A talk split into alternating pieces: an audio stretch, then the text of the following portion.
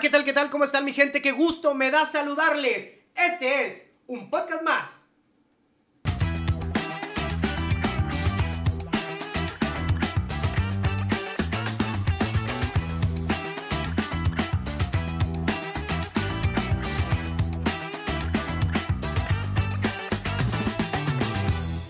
Hola, ¿qué tal mi gente? Qué gusto me da saludarles. Estamos en un podcast más. Gracias por acompañarnos. Tenemos un invitado muy especial. Le encanta el deporte. Está, está metido en el fútbol varonil. Está metido en el fútbol femenil. Tiene una trayectoria impactante. Ha jugado, que de eso le tengo que preguntar, ha jugado en todos los equipos. En todos, hasta los que no existieron ahí jugó. Está con nosotros Roberto Medina. Mi Robert, ¿cómo estás? ¿Cómo te va, Lacho? Un gusto saludarte. Gracias por la invitación y saludo a, toda tu gente, todos tus seguidores eh, en este proyecto que ojalá tenga mucho por delante y un gran crecimiento. Sí, fíjate que eh, una de las cosas que nosotros tratamos de, de hacer acá en el, en el, podcast, en un podcast más, es, es, tratar de ver las cosas como son. No tenemos clichés, no tenemos, o sea, las cosas al canto, como van. Entonces, así va a ser la plática. Muy bien. ¿No? ¿Está bien? Excelente. Ah, bueno, porque luego ya, de aquí ya se nos salieron dos o tres corriendo. ¿eh? ¿Ah, sí? Se asustaron. Mm, algo así. Muy Pero bien. bueno, oye, mi Robert, ¿cuántos años en el fútbol, güey? Híjole, pues, imagínate, debuté a los 19 años, tengo 53, pues súmale, la no, verdad, un, una, una, eternidad, ¿no? Una parte fuerte como, como futbolista, 19, 18 años como futbolista profesional, eh, y después empecé mi, mi carrera como, como, técnico, ya después de, de haberme eh, preparado, hecho mis cursos, y, eh, y bueno, pues hasta, hasta, ahorita, ¿no? 53 años. ¿Siempre, siempre quisiste eh, estar en, metido en el fútbol? Sí, bueno, mira, desde que desde chiquito siempre la ilusión, ¿no? De, de, de, de, verte como los profesionales en la, en la televisión. Y sí, tuve la fortuna de llegar a los Pumas, debutar ahí. Eh, obviamente, pues no, no ves nunca más allá que el momento que estás viviendo, ¿no? En lo que te tocaba como futbolista, siempre ese consejo de los técnicos, ¿cuál es tu negocio ahorita? El fútbol. Claro, también traía detrás ahí a mi papá que me decía, a ver, a ver, fútbol, pero siempre tienes que tener también tus estudios. Claro. Entonces, pues compaginaba bien el estudio, terminé mi carrera, licenciado en Administración de Empresas como futbolista, pero obviamente pues eh, te vas quedando en el fútbol porque es eh, tu modo de vida, ¿no? De donde estás generando, donde, donde estás eh, progresando. Y, y bueno, pues la vida nos llevó a esta industria del deporte, ¿no? Que es el fútbol. Que es maravillosa. Que, Maravilloso. Que, que, hay un titipuchal de gente que no le entiende. Hay muchos, porque ahora con todas estas cosas de las redes y todo esto, pues ya se abrió para todos y todos se creen técnicos, todos se creen expertos y... Pues lo bonito, y, es lo manejadores bonito, ¿no? de cosas. De ¿no? muchas, muchas opiniones, ¿no? Sí, sí, sí. Ahora, Robert, ¿cómo fue el, el momento donde tú decidiste, me voy a meter de lleno al fútbol a jugar? Porque llegaste a Pumas. Eh, bueno, primero, pues desde la desde secundaria, primaria, secundaria, preparatoria, pues tuve la fortuna de ser destacado. Digo, no por agrandarse, ¿no? Ajá. Este, y, y, que mucha gente me, siempre me, me, animara, me impulsara. Oye, pues a lo mejor puedes, y a lo mejor puedes, y siempre se, se, se, se me quedó esa, ese gusanito de, de, de, de querer ser.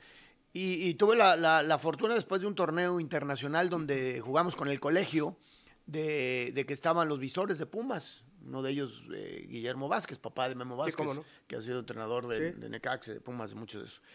Y se me acercó al término de uno de los partidos, oye, este, pues queremos saber si te gustaría jugar. Casualmente, eh, pues mi papá también, pues eh, pasó por los, por los Pumas y fue compañero de, de Memo Vázquez. Ya. En ese momento se acerca a mi papá y este... Y, ¿qué hubo, Memo? ¿Qué haces aquí? Este, pues Memo le dice, pues visoreando, mira que ahorita voy a hablar aquí con este chico. Ah, pues es mi hijo, mira, mira oh. qué casualidad. Entonces le dice, pues lo estoy invitando a Pumas y mi papá lo único que le dijo, pues si él quiere, ya sabe que lo único que tiene que cumplir es con sus estudios, si él quiere, pues adelante. Y entonces ahí es donde llego yo a, a probarme a Pumas, me tuvieron casi como tres meses a, a prueba en la, en, la, en la reserva profesional, lo que es ahora la sub-20, sí. podemos decir. Sí, sí, sí. Este, en ese entonces la reserva profesional jugaba, jugaba los preliminares antes de antes los, del partido de los de, de los, de, los de del, primera división. del titular no de, sí. de, primera división.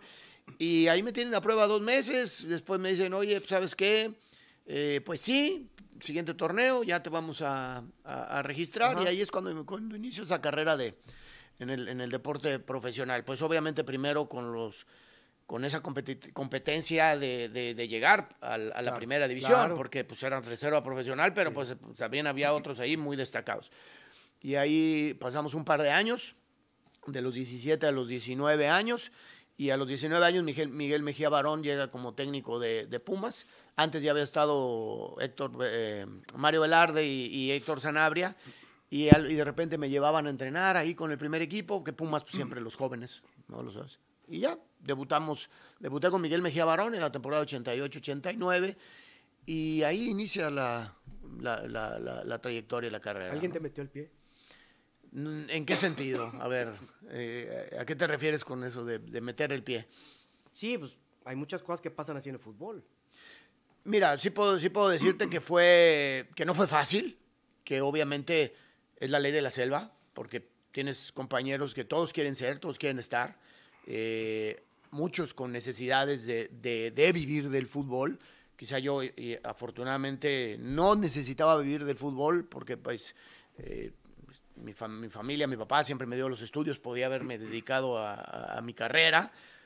Eh, entonces eso, bueno, pues te genera un alto grado de, competitividad. Y en esa parte de meter el pie, pues, pues sí, tuvimos nuestros, nuestros eh, bemoles. eh, tardamos un poquito, eh, a veces, eh, e incluso en, en- en ese debut, ¿no? En llegar a esa primera división. Pero bueno, yo creo que siempre todo sano, ¿no? Al tiempo, Al tiempo, sí. al tiempo. Así es.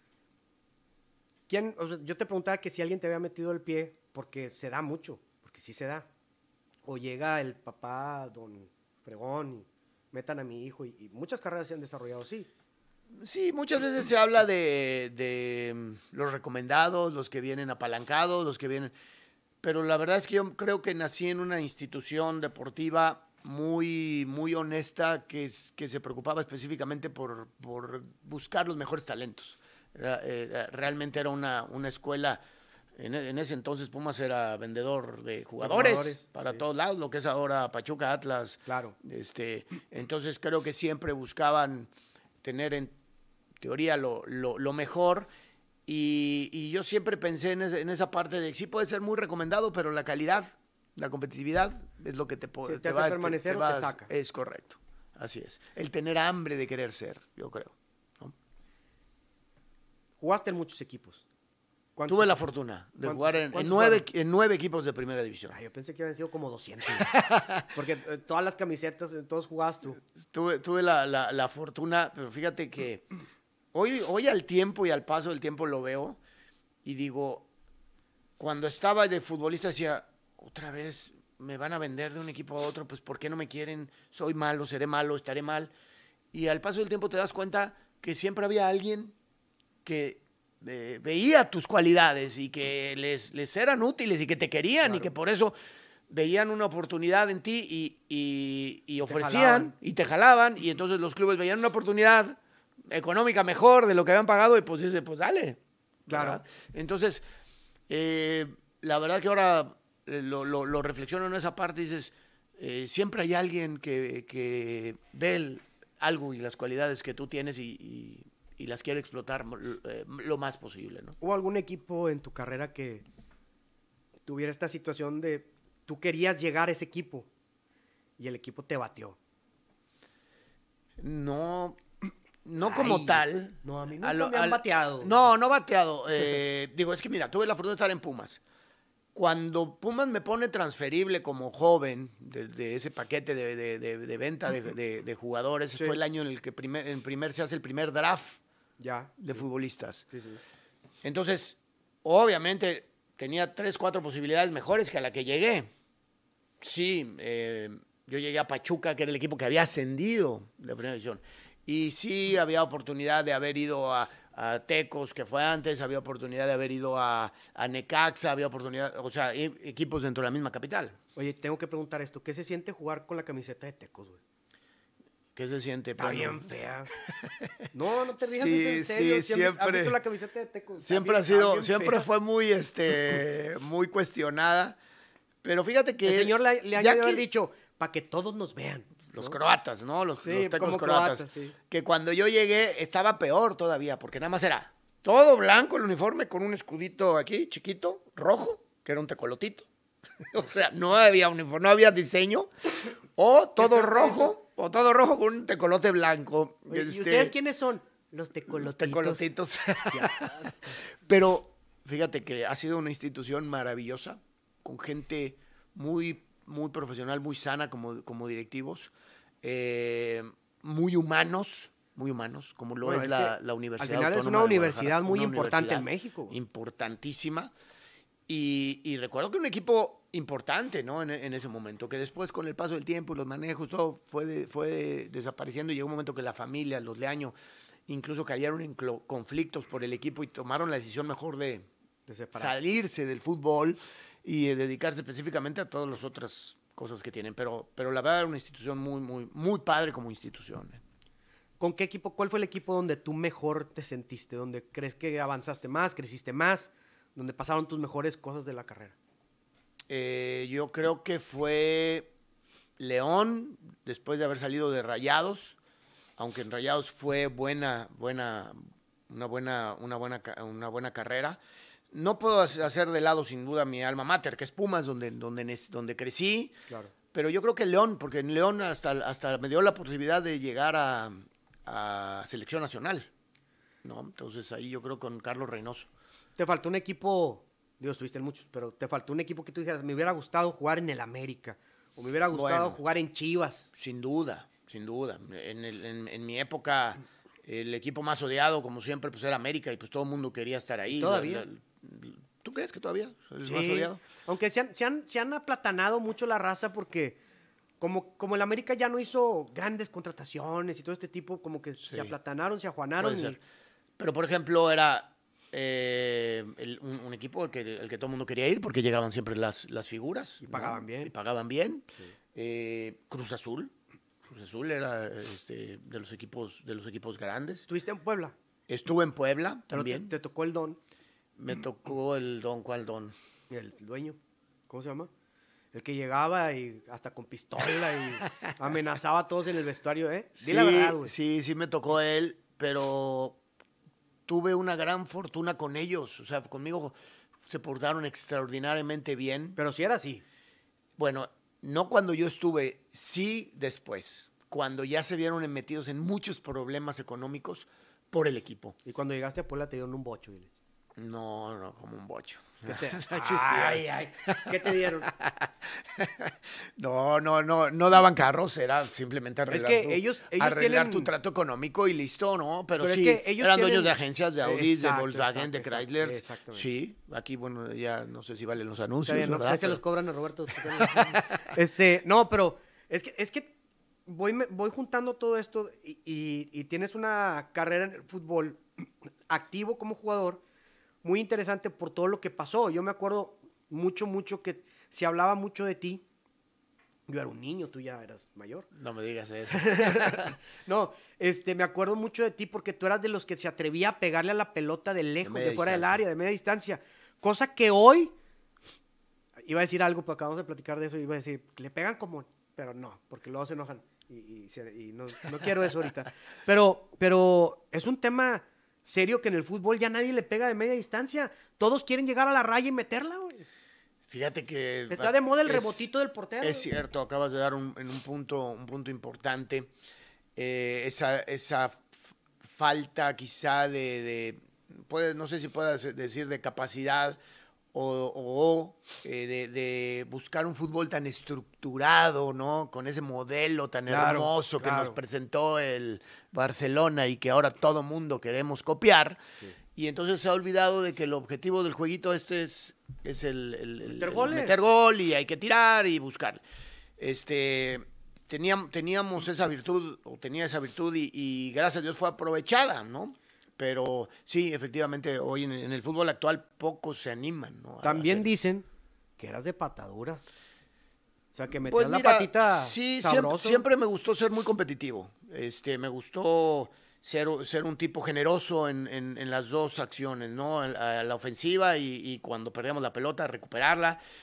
Y, y a mí na- nací en una escuela este, en la que había que pelear la pelota Sí, como con si fuera uleras, pedradas o lo que sea. Como fuera, Sí. como fuera. Y este, y sí, sí, la verdad, sin ser malintencionado, siempre me gustaba llegar muy fuerte a la, a la pelota dividida. Sí, sí, me decían que. me- alguien me dijo, después te decir Alguien, quién. no, alguien me dijo, pues, no, hombre, un día Roberto llegó y, y en la bolita así del tobillo, nomás resbaló. y lo ¿y qué hizo? Se paró, dijo, ¿estás bien? Y sonrió. Mendigo, le dije, no, mi Robert nunca ha Ya me así". acordé quién es ese, es el señor Lacho Gutiérrez que decía que le pegaba la pelota que jugaba.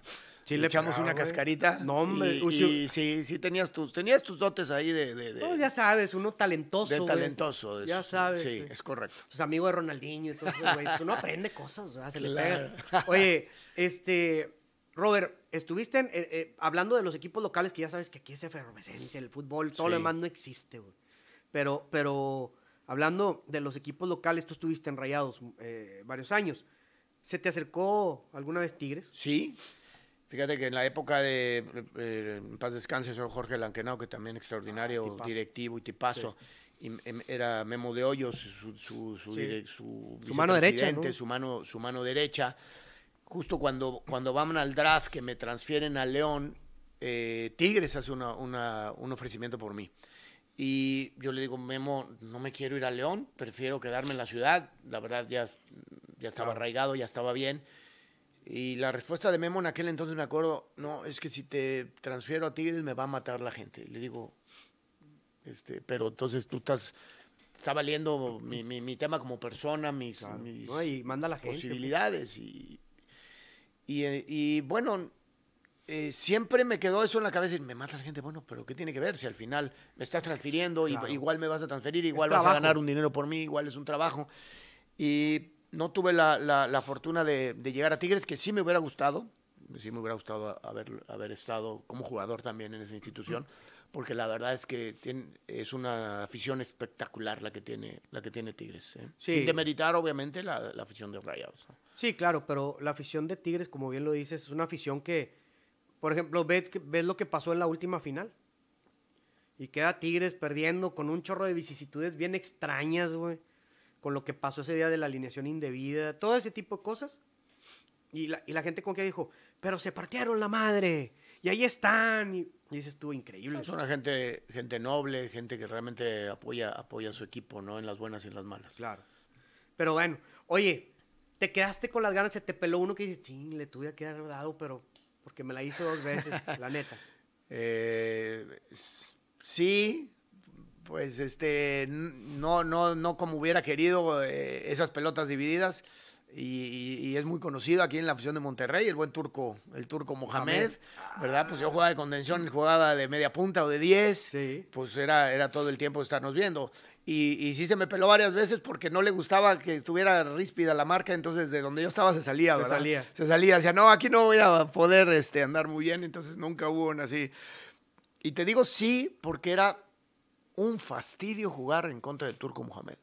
Porque todo el tiempo se estaba burlando de ti, todo el tiempo estaba Sí, eh, claro. jodiendo al árbitro, perdón de la palabra. sí, no no todo el tiempo era eh, jalarte el, el- el short, bajarte los shorts, este, pellizcarte, eh, eh, manotearte y, y- y incómodo porque, pues, digo, características maravillosas del, del turco como, como futbolista en sus buenos momentos, ¿verdad?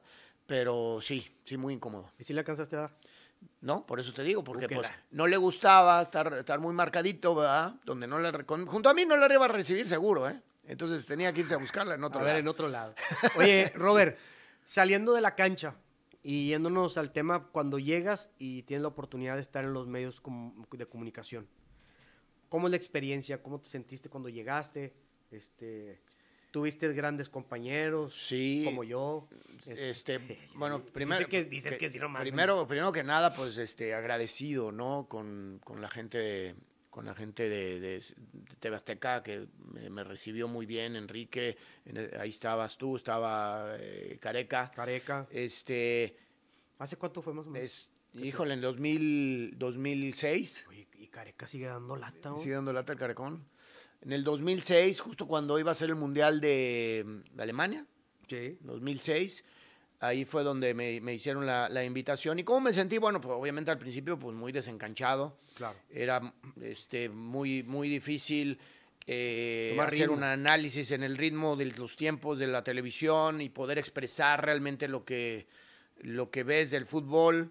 Y, pero bueno, lógicamente, pues en todo hay que ir agarrando, agarrando experiencia y, y después, bueno, muy, muy, muy bien, muy bien coachado por, por ustedes, ¿no? Enrique, tú que, que mm, nos coachaban muy bien en esa, en esa parte. eh, que, que me, recuerdo que eran muy picosos y que a veces nos, nos hacían enojar porque decías, ¿cómo puedes hacer un, un- a veces un análisis tan superfluo cuando, cuando no has estado en el día a día de un futbolista, Sí, sí. ¿no? Y, y Eso- eso es muy entendí- tuyo. y entendimos que, que- que- que era generar una polémica. Y Claro. que precisamente lo que ustedes buscaban de nosotros era sacar esa, esa parte de la vivencia ¿no? de la cancha. Pero, pero maravilloso, maravilloso, con, incluso en aprender la responsabilidad de, de tus palabras. Hoy está súper de moda que muchos exfutbolistas estén en los medios. Pues yo creo que son voces autorizadas, voces autorizadas Sí, de sí. conocimiento de lo que se vive, ¿no? Por eso muchos están. Pero, pero hay unos que son, este, como reporfans y así, o sea, son, son, les dice, no voy a dar nombres, pero hay, hay- he, he compartido programas con, con jugadores y dices, oye, es que Guiñac, no sé qué. No, espérate, no le, es el ser de luz, no le digas nada. Y yo, Bueno, eh, hay de, obviamente todos, todos tienen sus puntos de vista o tenemos nuestros puntos de vista, Claro, claro. ¿no? Eh, quizá también sea gente que a lo mejor el, el día de mañana quiere enrolarse a un equipo profesional y lo que y lo que menos quiere es comprometerse, ¿no? Con cosas que después diga, no, dijo eso, mejor le cerramos la, la puerta. Este, yo simplemente creo que lo, lo más sano es tratar de ser lo más objetivo posible, sin, sin, este, sin agredir o sin, sin transgiversar la parte eh, ética y, y- y de la persona, ¿no? Que, que- Claro. que al final detrás de cada futbolista hay una persona, ¿no? oye, Robert, ¿alguna anécdota que tengas de coberturas que hayas hecho como las que hacías con nosotros o, o transmisiones o cosas de ese Pues, tipo? pues, pues mi debut de, de- casi casi de conductor y de, De todo. y de todólogo cuando Sí. ustedes se van al Nos mundial. Vamos a Alemania. se van a Alemania y de repente, pues a mí me dejaron de... De, de, De backup. De backup, ¿no? Sí, Por cualquier cosa que no llegue, lo que ustedes mandan, ahí entra, entras, entra Robert y hablamos. ¿Y cuál va siendo mi sorpresa? Que al segundo, que al segundo programa, estando sentadito, esperando lo que ustedes bajan y cosas así, pues no llega, no llega la información, no hay nada. Pues Roberto, aviéntate un monólogo del partido de la selección, porque aparte no podíamos usar ni siquiera imágenes de, Claro, de, de de- apoyo. No, no, no, por los y derechos. Imagínate la presión que sentí yo hablando y hablando y hablando y hablando y, y no se acababa y yo casi casi decía, ¿cuándo cortamos, verdad? Porque, este, Sí, claro, esto, claro. ¿qué, qué onda, no? ¿Cuándo mando yo un corte, verdad? Y luego escuchando acá el, el chicharito, están y hablando. me están hablando y yo tratando de concentrarme, la verdad fue maravilloso esa- ese día. Este, lo, lo recuerdo muy bien y, y- y lo mejor de todo es que, que salió muy bien porque fíjate que específicamente me dediqué a hacer un análisis del partido. De decir lo que pensaba, lo de, de un cambio, de una Sí, de claro. estrategia, del, del resultado y, y- y fue fluido, pero, pero yo me estaba muriendo. O sea, yo no Sí, sé te si se veía loco. sudaba y sudaba y sudaba, ¿verdad? O, O sea, o te hacían seguramente porque en, en los medios acostumbran de que necesito que sigas hablando y, y te hacen así. Ajá, y alárgate. Alarga, alarga, alárgate, alarga, y ya- alarga. Y, ahora de qué, ¿no? De cu- cuál tema toco. Este, eh, bueno, fue un buen debut. fue un buen debut. Esos son buenos. Si, si la pasaste, la pasaste bien. Y si fue precisamente cuando nosotros viajamos al Mundial de Alemania Sí. y ustedes se quedaron En, es- en esas épocas en las que ustedes mandaban información cuando, por vía, vía internet Sí. y que pues, la, la calidad del internet no era tan buena para bajar la imagen, era muy pesado y, y tardaban mucho tiempo. ¿no? No, era una cosa increíble. Era- la verdad yo veía que hacían milagros ustedes de allá Sí. y ellos acá para bajar la Sí, información. se, se hacían notas de cinco minutos, pero se grababan de minuto a minuto. Se mandaba un... lo, lo- lo tenían que ir a- Estando en Alemania lo cortabas y lo mandabas lo en minuto. Y- Así, y así. es. Así es. Y Entonces- pero aquí ese minuto tardaba horas No, todo el en bajar, ¿verdad? Sí, sí, sí. Entonces era, era maravilloso esa parte. Como futbolista, ¿te quedaste con algo pendiente? Sí, haber podido eh, jugar mundial, ¿verdad? Porque sí que creo que, hubo un, creo que hubo un proceso donde te- Estuve en el proceso debi- con... debiste de en dos estar. procesos. Sí. Yo estuve en dos procesos. Con Miguel Mejía Barón en el 94, Sí. que estaba yo en Tecos, habíamos sido campeones en Tecos y, y me, y me llama. Y él decide irse por gente de más experiencia. Nacho Ambriz, que era más grande que yo, lógicamente, y Marcelino Bernal, jugadores, dos contenciones, uno en el Sí. Toluca y otro en el Necaxa. Sí. Y luego segunda, segunda etapa donde yo creo que era el, el jugador de, de- de experiencia, con, que era Manolo Lapuente, para el, Mundial de 98, que voy a, a Copa de Oro, juego titular toda la Copa de Oro y después de la, la titularidad de la Copa de Oro, da su lista e incluye eh, jugadores que no... Me hizo rarísimo que, que, que- que fueran eh, Raúl Rodrigo Lara, Germán Villa, más jóvenes, mucho más jóvenes que yo. Sí. Ah, y, y entra mi compadre, ¿eh? y es mi compadre Jaime, Jaime Ordiales. Eh, y ahí esos tres contenciones son los que se lleva Manuel Lapuente y a mí me deja, me deja fuera. Que, que, de- que dentro de esas cosas después dices, ves el Mundial y ves a Claudio Suárez jugando de contención y a Rodrigo Lara de central. Y entonces a veces hay cosas que no entiendes en el fútbol. ¿verdad? Difícil. Y, a- y ahora que soy técnico, a veces las medio puedes entender, ¿no? Nos entran loqueras a la cabeza para hacer una toma de decisión. Sí, viene una cosa ahí y dices, ah, La, la voy a hacer así. claro. Robert, femenil. ¿Qué tan diferente es? Sé que, la, que, que por per se el tema es complicado, pero ¿qué tan diferente es el, el- el trabajarlo? Sí. Mira, yo, yo siempre cuando empecé, desde que empecé a trabajar y estábamos en TV Azteca y tú, tú recordarás que yo trabajaba en TV Azteca y trabajaba en selecciones nacionales Sí. femeniles y les decía, es tesis, doctorado, maestría en dirección técnica. Y ustedes decían, pero ¿por qué?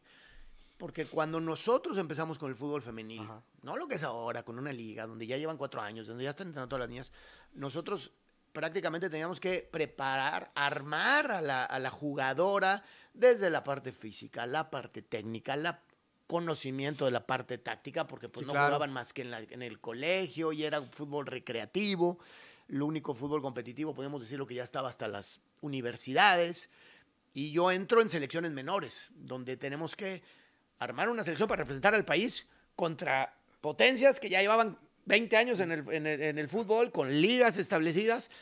Y, Y desde cero. Y de cero. Y de repente, desde buscar a las jugadoras hasta ver cómo, cómo, este, cómo armarlas en una estructura para competir, porque al final, cuando te pones la camiseta verde, la misma exigencia es para la selección nacional mayor de varones que para una selección sub-20 y sub-17 femenil. Claro. ¿Me Estás explico? representando al Estás país. representando al país. Sin tener nosotros ese background de, de jugadoras que dijeras, yo llego como seleccionador nacional, ah, esa está en, esta- en este equipo, en este equipo, en este equipo, en este equipo, ya viene papá, y nomás nada más venir y armar un modelo de juego. O sea, tú dices como el Tata Martino. Como, el Tata Martino- como todos los Pero, seleccionadores pero de, el Tata de- de un Martino no, pero el Tata Martino no se da la vuelta a checar los partidos de la liga ni nada, güey. No lo sé. No, yo te digo. Ah, bueno, a lo mejor tú porque estás ahí, eh, yo, yo no lo sé porque yo estoy ahora allá abajo en la cancha con mil, teníamos mil pendientes más. ¿verdad? Y entonces esa diferencia, decía yo, tesis doctorado en dirección técnica porque nos ten- teníamos que ponerle realmente el ejemplo a la niña de cómo es un golpeo, cómo meter su empeine, cómo hacer una, eh, un control dirigido una, o recepción orientada, como se dice ahora, cómo hacer una transición al ataque, cómo hacer un perfil para, para defender, cómo hacer un perfil para atacar, cómo entrar a un cabeceo.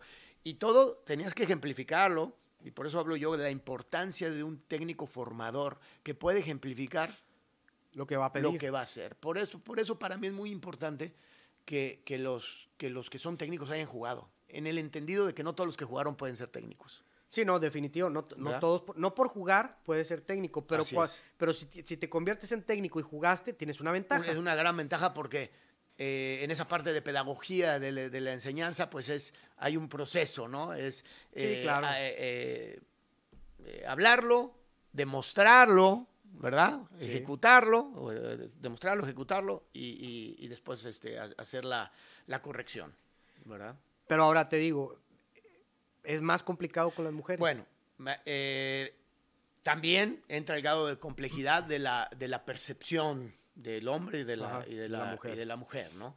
Pero te puedo decir que es maravilloso, maravilloso cómo eh, las, mujeres ah, aceptan tu modelo de juego eh, y creen en lo que, en lo que un técnico, en lo que un técnico les, les, Les dice. les dice, ¿no? Cuando son muy, jo- muy jóvenes. A medida que obviamente van agarrando una experiencia o que han ido agarrando una, una experiencia, bueno, ya entran muchas otras partes de, de la esencia de la persona, como son los egos, como son eh, la, la- la competencia por la posición, Sí. como, como son los, las capacidades y las calidades. Sí, que eso pasa en- femenil y la- varonil. Que pasa en femenil y varonil. Y ahí ya entra otro tipo de, de- de gestión. Y que en, ese, en esa parte de gestión entra esa parte de, mucho respeto, cómo te diriges, cómo, cómo, cómo, cómo les hablas, ¿no? Porque yo eh, con varones podíamos, óyeme cabrón, este, dale, eh, da, y, y acá tienes el cabrón no puede existir, No, ¿verdad? no. O las, o No, la dices cabrona. No, no. no, para nada. no, hay, hay maneras de hacer una. Tienes que hacer esa parte de exigencia eh, con, la, con la palabra respeto en mayúsculas a lo, al 500%. Con foquitos y Con focos y. Y abajo un, un letrerito que dice, no la vayas a cajetear. Eh, no la vayas a cajetear. Es correcto. ¿no? Y más, ahora- más en nuestras épocas donde, donde obviamente eh, la mujer ha sentido, eh, dura, en la historia de la vida de la mujer siempre ha sido, eh, o, o se ha, o se ha sentido eh, pisoteada, eh, avasallada por el, por el hombre. Ajá. ¿no? Y estamos en una etapa donde, donde, donde el- la voz de la mujer tiene una, un poder importante y que para mí es maravilloso. Yo en mi casa nací creciendo y respetando perfectamente bien a las, a las mujeres. Tengo Claro. hermanas, yo tengo hijas y, y- y siempre, siempre creí en esa parte de, de responsabilidad hacia la, hacia la imagen femenina. ¿no? Qué bueno. Y, y porque al final luego te llega esta oportunidad de estar en, en- en- en Tigres Femenil y creo que pues ha sido una historia que escribiste ahí, me parece muy importante, muy buena. Creo que difícil que, que lo logre alguien más, seguramente al paso del tiempo, pero lo que tú has hecho en este corto, espacio, porque ha sido un corto espacio del nacimiento del fútbol femenil a donde estamos hoy, este, pues hiciste cosas hasta de más, güey. O sea, se lograron muchas cosas, claro, tú y con las chavas, ¿no? Claro. Pero Sí, mucho tiene que ver el, el talento de las, de las futbolistas, ¿no? Y muchas veces lo hemos oído hablar en Guardiola, este, decir que los técnicos dependemos mucho de los talentos. Y Sí. y sí, coincido, ¿no? Para que se arme un buen equipo, pues necesitas tener buenos, buena calidad Sí, de, claro. de futbolistas. Y esa, eso no se lo vamos a quitar a, la- a a las jugadoras. Eh, en esa parte que hablas de del corto tiempo de, de Tigres Femenil, yo creo que fue venir a cosechar muchas cosas de las que hicimos durante tan, muchos años con muchas Sí. de estas jugadoras. es que yo me acuerdo, por ejemplo, contigo, me acuerdo de tu escuelita. Tú te acuerdas de la escuela, Y ahí te acuerdas de las selecciones de, de Nuevo León, Sí, ¿no? y muchas de las niñas, desde muy jovencitas, han estado trabajando contigo. Sí. Después llegan al profesionalismo y muchas de ellas Así están es. en Tigres, ¿no? Y en algunos otros equipos. Así es, y después aparecen en, en- en Tigres y, y por- para fortuna de, de- de nosotros empiezan a vivir lo que significa el profesionalismo y ahí le tocó rifársela con todo a, a- a Razo y a Bato y luego le tocó a Ramón y, Sí. y- y luego ya con cosas que ya nosotros ya habíamos este, Trabajado antes. trabajado y experimentado y vivido, pero que obviamente a la hora de, de- de llegar a lo que significa un, un fútbol profesional, pues muchas de ellas pues todavía estaban como que, ¿qué es esto, verdad? La, la responsabilidad, la obligación, el- la disciplina, el, eh, tu, tu estar bien en tu, en tu físico, cuidarte, ser una buena imagen, muchas cosas que engloban el- la Claro. parte profesional. Fíjate, de, de- toda esa historia, tú lo dices bien, que si raso, que si eso, pero yo creo, este es a título personal, yo creo que el trabajo que, que hizo Vato trabajando con las niñas, pero yo creo que mucho con el tema también anímico de, hey, serias, hey, esto, ¿sí? Claro. más que, que con otras A eso, cosas. a eso me refiero. Eh, muchas veces platiqué con, con- con técnicos que era la primera vez que, que les tocaba el, el fútbol femenil en la liga porque se tuvo que hacer el equipo femenil de cada, de cada equipo y de repente le dijeron a varios de Fuerzas Básicas, hoy tú vas al femenil y de repente venían a preguntarme, oye, ¿qué está pasando? Pues este, vienen así, así, así, asado y les cuesta mucho trabajo el físico y les cuesta mucho trabajo esto. Ellos te- te tuvieron que llegar a pulir cosas Claro. que, que, este, de, de un diamante que nosotros de alguna manera íbamos apenas este, descubriendo, ¿no? Y, y se lograron a- eh, avances importantes, por eso digo que siempre fue importante el tema de los, de los clubes donde ya las niñas trabajaban los siete días a la semana, donde estaban con la obligación de un partido y la responsabilidad de un partido, para lo que significaban las, las selecciones nacionales, que en selecciones solamente las podíamos tener 15 días, o yo las tenía, yo sí en Nuevo León las tenía durante todo un año, ¿verdad? Trabajando, pero eran niñas de 15, 16, 17, hasta 19 años, Claro. ¿no? Cosa muy diferente a lo que es ya una liga. Robert, al final, el tema con Tigres Femenil, y con el fútbol femenino en general, ¿es complicado? Sí, claro. Muy complicado. Muy complicado. Y te puedo decir que igual que lo que representan hoy los equipos varoniles, ¿eh? o los técnicos de un equipo varonil. La responsabilidad es la misma. Hay divos en el varonil, hay divas en el femenil. Sí, claro, bueno, pues hay, hay gente que se ha ganado su estrella en, por, por, sus resultados, por su, por su comportamiento dentro de la cancha, su trabajo, ¿no? Y, digo, hoy yo creo que se ha exponenciado esa parte que hablas por, por las redes y porque una tiene más seguidoras que la otra y luego si juega una, las seguidoras de la otra se enojan y, y, entonces, claro que, que tiene, tiene su parte de, de, de, complejidad en el manejo de los egos, ¿no? Sí, y, y, es que mezclas el ego con el ser mujer. Y ahí, ahí se complica más. ¿Tuviste alguna vez una bronca? Digo, no me digas quién alguna bronca con una jugadora o a lo mejor con varias, digo, en el deporte hay mucho roce. Sí, claro. Eh, jugadores técnico o jugadora técnico. No, como, como en todo, ¿no? Esa parte de, discusiones y de debate, ¿no? ¿Por qué no juego? Yo debería de jugar, eh, yo debería estar en lugar de, fulanita de, tal. Y, obviamente uno siempre dando el punto de vista desde la perspectiva del, técnico, ¿no? Este, y, claro, sí, sí. Eh, tanto como discusiones, no quizás sí como debates, ¿no? En, en lo que ve uno como técnico, lo que sienten ellas como jugadoras, como, jugadoras, como futbolistas, incluso muchas de ellas por, por la jerarquía que, que, habían generado en una selección o que habían generado en otro, eh, sentían más la, la, obligación o el derecho de que tuvieran que estar dentro de la cancha y por qué no estaban, ¿no? Entonces eso pues sí, más que discusiones, bueno, pues un debate, ¿no? De, lo que ve uno como técnico, de los momentos, que eso es algo bien importante, los momentos del futbolista, ¿verdad? Porque no siempre estamos en el tope. No, no, no. Tenemos, todos tenemos altibajos. Y en esos altibajos es donde entra la, toma de decisión del técnico de por qué juega 10, 1 o 2 minutos o por qué juega 90. Y en esta misma, misma parte también, por ejemplo, que es una cosa muy particular y con todo respeto, pero el tema de la cuestión de la mujer hormonal y todo este tipo de cosas y... Bueno, pues obviamente eh, aquí cualquier mujer que me esté escuchando no me dejará mentir que hay, que hay días que de repente este, no se entienden ellas mismas precisamente por esa parte de, del tema hormonal, ¿no? Que de repente eh, o estamos muy eufóricos o estamos muy deprimidos. Que nos, que nos pasa también a los hombres y también lo tenemos, más que no, no nos damos cuenta porque no hay un, un tema fisiológico eh, directo. Claro. Pero también nos pasa, ¿no? Entonces, eh, claro, eh, e, e, esa, parte, esa parte de vivencias emocionales que, tiene el, fútbol femenil, pues obviamente tienes, uno tiene que estar siempre lo más estable posible y con el Valium siempre tomado, ¿verdad? Para mantenerte, tratar de mantenerte siempre en un, en un estado ecuánime para la toma de decisión. Sí, porque en, en tema fútbol seguramente pues muchas discusiones son sabrosonas, o sea, no son de profe, ¿cómo ves? a veces es el encaramiento, el...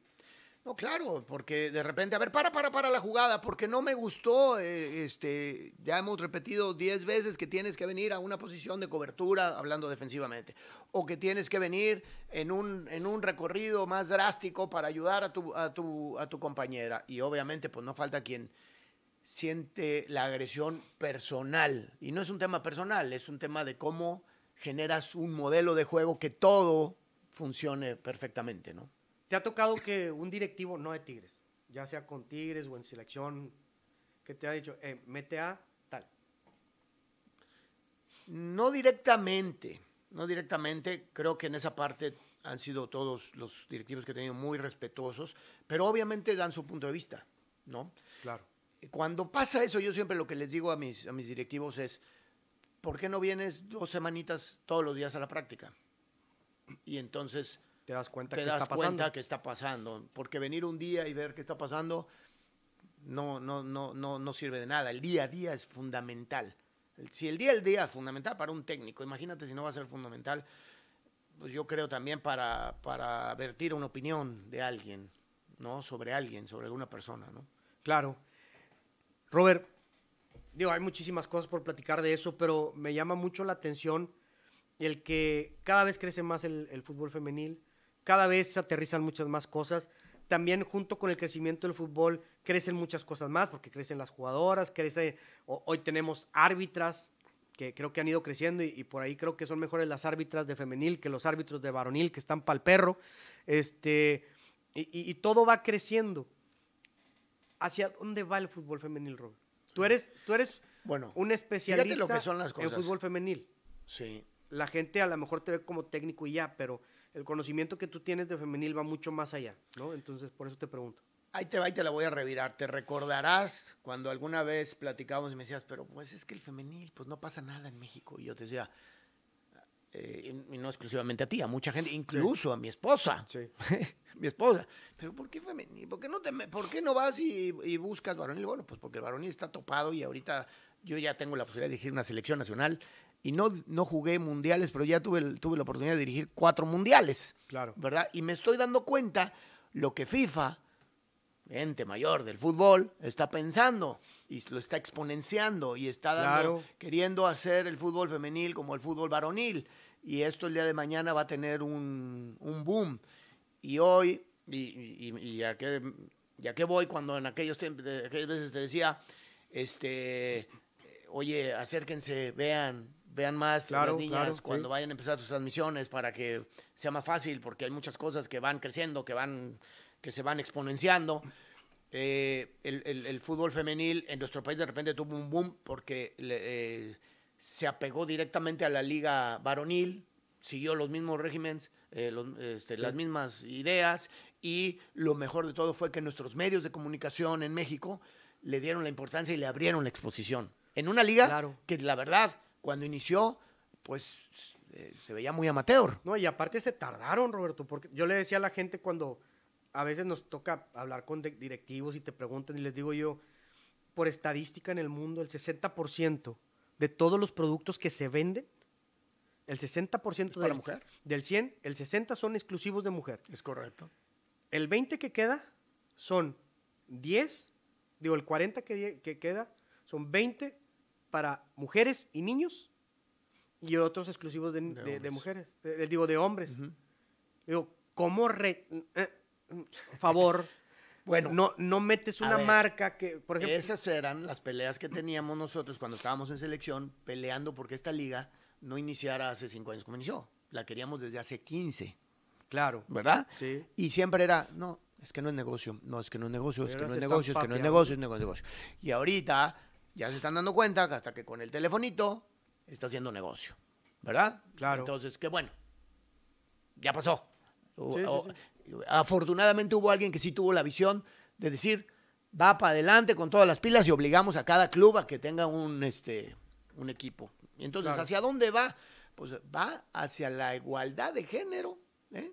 Va Sí. hacia que Bueno, lo mismo va Eh, eh, el mundo hoy va a eso. a eso. El mundo está ¿no? a esa lado. parte cosmopolita de, de, de- de- de dónde va, dónde va la, la corriente, con Sí. esa parte de, de- de derechos de la, de la, de la mujer, de, de incluso de, lo- de las igualas en, en salarios por las mismas actividades. Pues va a eso el, el- Claro. el- el fútbol femenil. Obviamente va avanzando demasiado rápido y sí está haciendo falta que nuestras futbolistas se den cuenta que deben de avanzar al mismo tiempo en esa parte de profesionalización, Claro. ¿no? Y, y- y- y que van, van un buen paso, pero que todavía falta mucho por, por- por recorrer.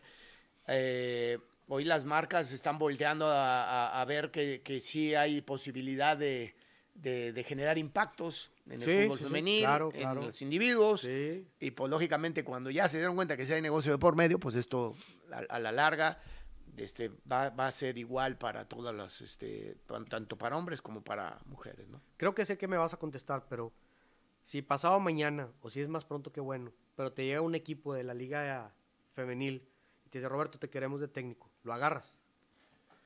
Sí, claro, pero siempre estará en mi, en mi cabeza ver, ver que esa institución que me está invi- in- in- eh, invitando tenga realmente la responsabilidad y el respeto por el fútbol femenil como proyecto de crecimiento. O sea, que, no sea por obligación. que no los- sea por la obligación y nada más, o sea, que realmente tenga un, un- un proyecto donde pretenda pelear por un campeonato. Y para eso se necesita todas las áreas puestas al 100% del, del, de- en favor del fútbol femenil. Todas las áreas me refiero a las eh, la- el área de nutrición, el área de psicología, el área de preparación física, el área de scouteo. que el- trabajen como profesionales. Como profesionales, ¿no? Porque pues este sigue habiendo carencias, sigue, sigue seguimos teniendo Sí, carencias. Se le siguen olvidando Se- varias cosas se- que tienen se- que se nos siguen olvidando y pues eh, todo se resume a veces a el presupuesto está para esto, ¿no? Entonces, sí, siempre y cuando eh, eh, viera que es un proyecto que tiene ganas de llegar a, a ser un campeón.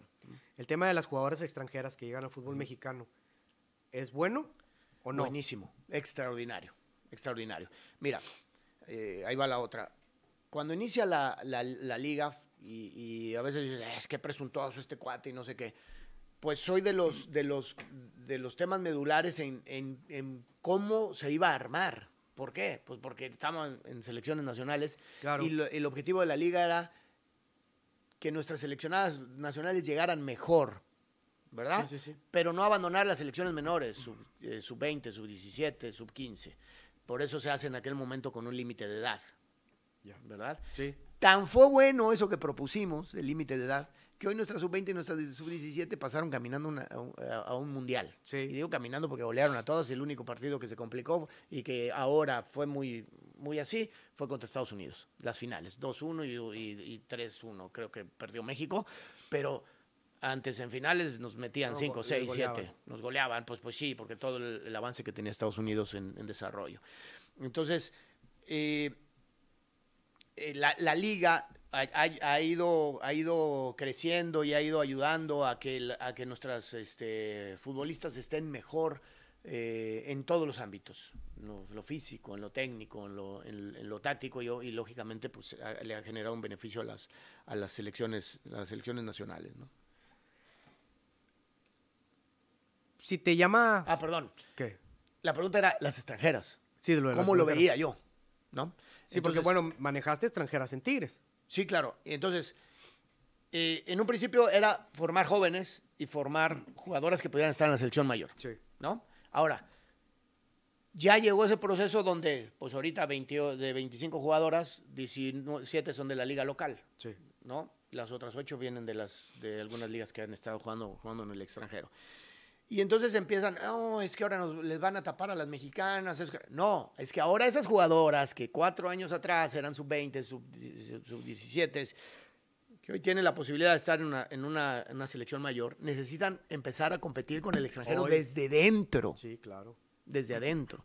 Entonces, lo importante ahora es que los clubes rescaten jugadoras extranjeras de, Sí. de buen peso y de buen, buen renombre para que nuestra liga tenga un, un fogueo importante. Se le abrió el espacio primero a, a dos, ¿verdad? Ahora, para el siguiente torneo ya se está abierto el espacio a cuatro. Ahora tú dirás, sí, pues ya cuatro le van a quitar el lugar a las mexicanas. Yo cada vez que se habla de esa parte de, de- de extranjeros digo, no, es- no es que le vayan a quitar lugares a extranjeros, No, no, no. van a obligar a que compitan mejor Claro. las mexicanas por un lugar. Sí, el lugar se gana. El lugar se gana, O sea, no por ser mexicano, mexicana, tienes el lugar. tiene ese lugar. Que lo que sí no creo que sea bueno es que llegue a lo que ha pasado en varones, que ahora de 25, 15 son extranjeros, ¿verdad? Sí. Por el show de la nacionalidad y de que esto y Sí, sí, otro. sí. Entonces, ojalá no lleguemos a eso.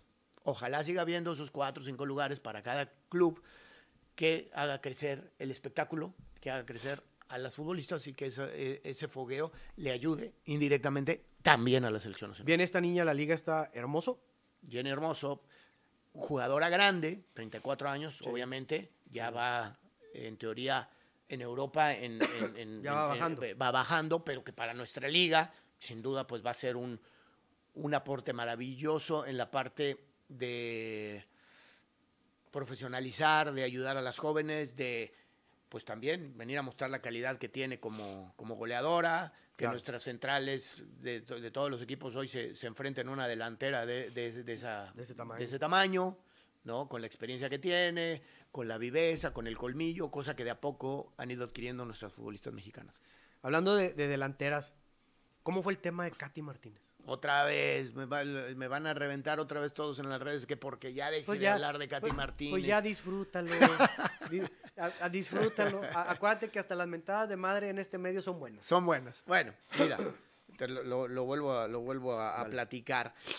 Mira, Katy, Katy está conmigo desde selecciones, estaba conmigo desde la selección Nuevo León. desde la sub-20, sub-17 y sub-15 en Selección Nuevo León, ¿verdad? Es una, un- fue una jugadora que pasó por todos los procesos míos en, en Selección Nuevo León, que incluso la promovimos nosotros para la, estando ya en selecciones para la Selección Nacional Sub-17, que no pudo participar en ninguna eliminatoria, en ningún mundial, la única que participó fue la otra, Natalia Natalia Gómez Junco. Villarreal. Ah, Nati Villarreal. Nati Villarreal. Te hablo de, de esa camada, esa Sí. generación 98. Solo Villarreal jugó aquel mundial en Costa Rica, Katy no. El siguiente proceso era sub-20 y Katy y Nati Villarreal, yo las llevo a la selección nacional sub-20. Van conmigo al mundial de, de Nueva Guinea, Sí. ¿verdad? Que ese equipo del mundial Nueva Guinea es la base de Tigres. Sí. Entonces Katy ahí conmigo era la jovencita, porque en las grandes eran las 9-6, 9-7 y luego Katy la 9-8, era la chiquita. No pudo participar en el mundial porque se, se desgarró, ¿verdad? Pero terminando ese mundial, las, las contrata Tigres. Bueno, llego yo, llego yo a, a Tigres y por supuesto la veo y las veo como mis hijas. Pues Claro. Las tengo desde, desde así, hombre, desde sí, los sí. 10 años, las conozco perfecto. Obvio, llego y me, me sorprende porque su carácter en base a lo que generó la liga y el ego y eso empezó a cambiar. No eran las mismas niñas que yo conocía, Sí. ¿verdad? Sin embargo, sí en, en su personalidad, eh, respetuosas, en su profesionalismo, pero sí ya con, con egos distintos, ¿no? Claro. Este, y pues, Katy conmigo se hizo campeona goleadora, Sí. ¿no? Sí, sí, sí. Campeona goleadora y fuimos campeones. Al siguiente torneo, inicia Katy. Lastimosamente tiene una lesión muy pronto, ¿verdad? Que la, que la separa, una lesión de su rodilla que era grave, sí. una lesión grave. Y lo primero para mí siempre fue cuidar al, al talento. A ver, primero tu salud. Claro, y tu salud demanda, oye, que te infiltraron, que te hicieron esto. Primero es que sane, Sí, que descansa, sane, sana. y después te traemos a una etapa de readaptación. Lógicamente, esa etapa de adaptación arrancó en la, en la fecha 14, 15, cuando son 17 fechas, Sí, no, ya era muy poco tiempo. muy poco tiempo. Eh, obviamente, cuando no está Katy, pues yo pongo a Belén, Belén Cruz, Ajá, ¿verdad? sí. Katy pues está afuera, está recuperándose, regresa, regresa ya para las, para las finales. Y obviamente la gente que no ha vivido el profesionalismo de fútbol, es que Katy ya debería de estar, es que debe de jugar. Y para mí, la veía todavía en su etapa de readaptación, no en el ritmo óptimo de juego, no en lo que con yo riesgo de creí- volverse a con riesgo de volverse a lesionar. Y yo la empecé a traer de, de cambio en la- las últimas tres fechas y la liguilla, pues habiendo sido siendo líderes generales Claro. con el otro equipo y pues también de alguna manera pues tenía que respetar a la jugadora que, que nos dio todo. Bueno, para no hacerte cuento largo, eh, terminamos siendo campeones, Katy entró de cambio en todos los partidos de la liga, de la liguilla, en ese torneo ya no pudo ser este Titular. eh, ti- eh, titular ni, ni campeona goleadora, este fue el campeonato de- del bicampeonato, Ya. ¿verdad? El bicampeonato. Y viene el siguiente torneo donde inicia jugando, inicia otra vez haciendo un montón de, de goles y vuelve a tener otra lesión, una lesión en, en- jugando contra, contra Chivas. Y vuelve a, a pasar lo mismo, ahora fue en el tobillo, pero vuelve a pasar lo mismo, que se nos aleja de las canchas mucho tiempo. ¿verdad? Entonces, ahí, bueno, Katy, pues otra vez para afuera, otra vez a, a- a readaptar, otra vez a regresarla y volvimos a, jugar y a llegar a las, las finales, ¿no? Entonces, de ahí se viene el problema de que no termina, no termina jugando. Ella obviamente piensa que es algo mío en contra de ella, le digo, no, simplemente estoy viendo los ritmos de las futbolistas y ahorita pues sigo viendo mejor a tu compañera que, que a ti, ¿verdad? Entonces, en todo este, este tiempo de ese torneo ya estaba su, su etapa de renovación. Sí. Y, y nuestra directiva ya estaba buscándola renovar. Y no renovaba y no renovaba. Y yo me acercaba, yo también me acerqué, Katy, ¿qué pasó? ¿Qué no renovado? ¿Qué onda? No, es que lo que no... Sus arreglos personales del su, su tema económico y qué bueno, qué bueno que lo peleé. Sí, sí, sí. Entonces digo, bueno, ¿cómo te ayudo? ¿Cómo te ayudo? Para que Sí, claro. veamos que allá qué, qué hay. No, bueno, es que la parte económica ya... Entonces yo me acerco con la directiva y le digo, pues a ver, pues ayúdenle, pues mejoren en la parte económica. Pues sí, ha sido nuestra goleadora, es una jugadora de, de- de 15, 17 goles. Pues la necesitamos, Claro. ¿verdad? Y pues al- ahí es cuando, cuando ya viene el cierre del, el cierre del torneo y eh, en el tema de negociaciones, pues entra una, una, una ne- ne- negociación y América la solicita. La directiva le dice, no, espérenme porque ya está por firmar conmigo. Y pues eh, la directiva se entera que ya había tenido pláticas con América cuando no podía haberlas Tenido. haberlas tenido. Y ahí toma la decisión la directiva de, de- de decir que Katy se la ceden al, al América y a mí me lo informan después. Yo digo, oye, ¿cómo que se va Katy? Sí, ¿cómo? ¿Se va a ir una jugadora de 17 goles? No, o sea, yo no quiero, no quiero que se vaya. No, este, no quiso renovar y pues es un momento bueno. Qué raro que el señor Culebro haya permitido que se vaya a la América. No, bueno, ahí, ahí tampoco, es a título tampoco personal, pero qué generemos, raro. tampoco generemos esa polémica, porque ese es, ese es el, el otro problema que yo tengo con nuestra, alguna parte de nuestra afición tigre, que porque yo fui rayado, yo regalé dos finales. Y, que, y tú dices, hoy porque Culebro fue americanista, le regala jugadores a la América. Y ahí sí no estoy de acuerdo. Y ahí sí no estoy de acuerdo. Está bien, te creo. Sí, sí, créemela, porque me tienes que creer, porque, porque en esa parte yo creo de profesionalismo, Ah, claro. hay, no, no, hay que creer al 100% en las personas. Oye, Fer ¿No? Elizondo. Fer, bueno, siempre fue una, una jugadora que, que tiene una buena estrella, que para mí era de un muy extraordinario revulsivo en momentos importantes, ¿verdad? Y así la, así la, la- la utilicé. Y obviamente siempre habrá quien, quien me cuestione que debía de jugar eh, más minutos. No voy a caer en esa controversia ni lo voy a decir. Tuvo sus posibilidades, ¿verdad? Y eh, a mi juicio, deportivamente, hubo jugadoras que, se ganaban la- las oportunidades. Sí, no, lo que pasa es que tú pones sobre la mesa las posibilidades de jugadores que pueden estar, y bueno, y cada quien sabe. Y cuando estás al gusto, pues yo, yo te puedo decir que la mejor es tal, y tú me dices, no, hombre, pues si esa ni ha hecho un gol nunca, y por eso, pero a mí me gusta. Entonces, en el Claro. gusto es, es en gusto complicado. se rompen géneros y ahí voy a vuelvo a esa parte de- del día a día, de los ritmos de entrenamiento, de cómo se entrena, de, de quién está mejor eh, físicamente, ¿no? Para Claro. soportar un trajín de 90, par- de 90 minutos en una liga que ha mejorado tremendamente desde el inicio de, la- de- de- de que, de que fue, ¿no? Que, ha- que ha, sido, un- ha sido un cambio No, eh, radical. Impresionante. Impresionante, de todos los equipos, un crecimiento. Incluso el nuestro, en nuestro Sí. equipo, incluso creció también, todas nuestras futbolistas crecieron extraordinariamente. Las hizo crecer Vato, las hizo crecer Villa Ceballos Sí. y las hice crecer yo.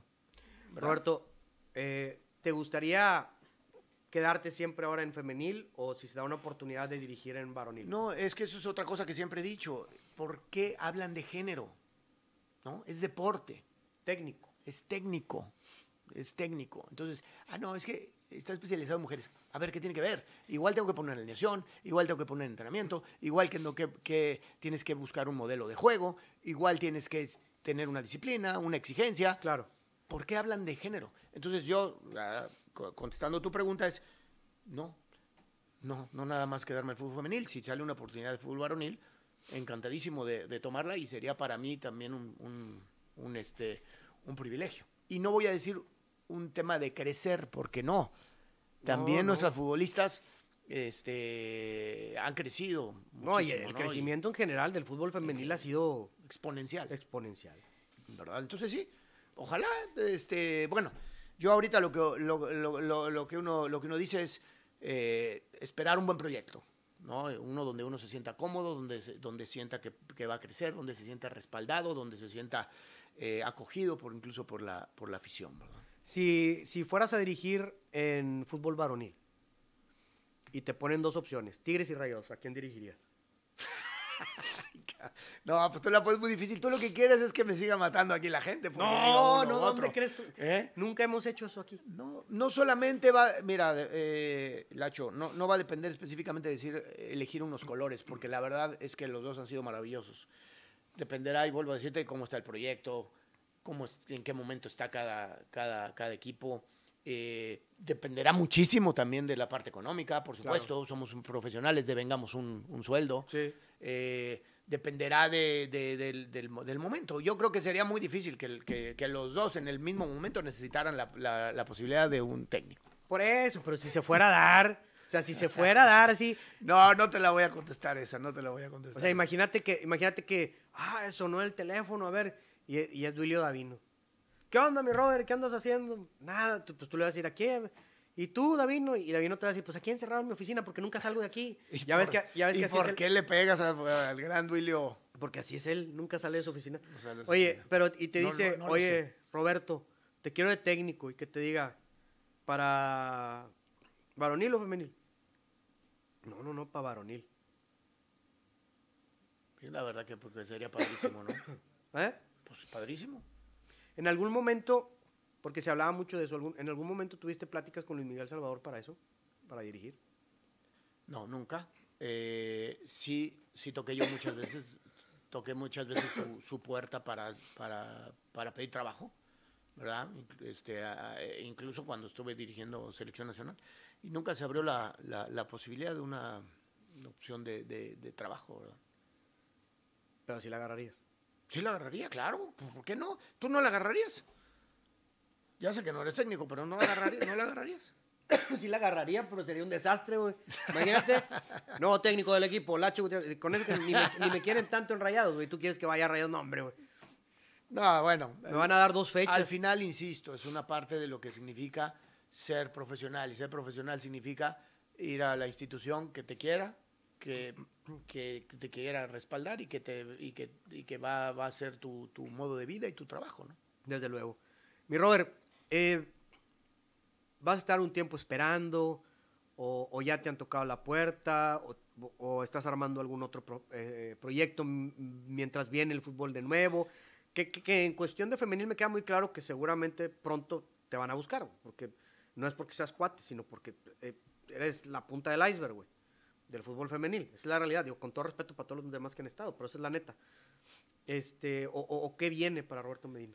Eh, bueno, pues obviamente ahorita pues para mí era importante eh, tomar un- una, una pausa, ser autocrítico, porque Ajá. creo que en esto eh, no es que yo siempre estuve bien, estuve bien, estuve bien, pues eh, ver en qué, en qué, qué cosas hice buenas, seguramente hay muchísimas, ¿En qué fallé? ¿En qué- en qué fallé. Primero es ser, ser, vivir mi duelo de esa, de esa parte, ¿verdad? Ya, ya con algunos, un par de cursos este, ahí estipulados que, me- que voy a hacer en Europa, ¿no? Este, si, es que, si es que no sale antes una posibilidad de trabajo. Y, eh, y esperar, ¿no? Tener, tener paciencia, que en, esto, que en esto es importante también la, la, la, la paciencia y el, y, y, ¿cómo se dice? Esa, esa parte de estar sano mentalmente, Claro. limpiar, limpiar todo para poder entrar La resiliencia que hacer llaman. una, ¿no? una, una buena resiliencia, es correcto. Perfecto. Muchas gracias, mi Robert. Siempre es un placer platicar contigo porque eres, eres muy directo, no te guardas las cosas. Este, y me da gusto, digo, tener tu amistad desde hace mucho tiempo. Y yo creo que van a venir cosas muchas mejores de las que ya, que de las que ya has tenido, que eso quiere decir que vas a tener cosas maravillosas porque construiste mucho. Eh, deportivamente hablando, personalmente hablando con las chavas en su crecimiento, como personas, eh, no solamente como jugadoras, y entonces todo esto este, te tiene que traer un regreso bastante bueno y virtuoso. Gracias por tus palabras, Lacho. Sin duda, eh, creo fie- fielmente en que hay que seguirse preparando, en que hay mucho por aprender, en que, si- en que Sí. siempre en esto hay que tratar de, de estar al, al día. eh, y, y, bueno, siempre, siempre estar con los pies en la tierra, ¿no? no nunca creérsela. Y, y bueno, en esa parte sí me siento, me siento tranquilo, ¿no? Eh, cuando caiga la chamba, primero vienes aquí al, al podcast, güey.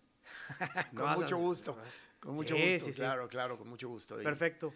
Y bueno, también desearte mucho éxito, desearle mucho éxito a, a ti, a toda la gente que está detrás de este, de este proyecto, este, y que, que sea también, que tenga eh, muy, muy buen crecimiento. ¿no? Muchas gracias. Robert, redes sociales o algo donde te puede encontrar la gente. No, y a redes sociales, bueno, pues solamente Medina-MX, eh, Mex, perdón, Medina-Mex, donde todo el mundo, donde, donde puedan eh, utilizarlo para seguirme reventando.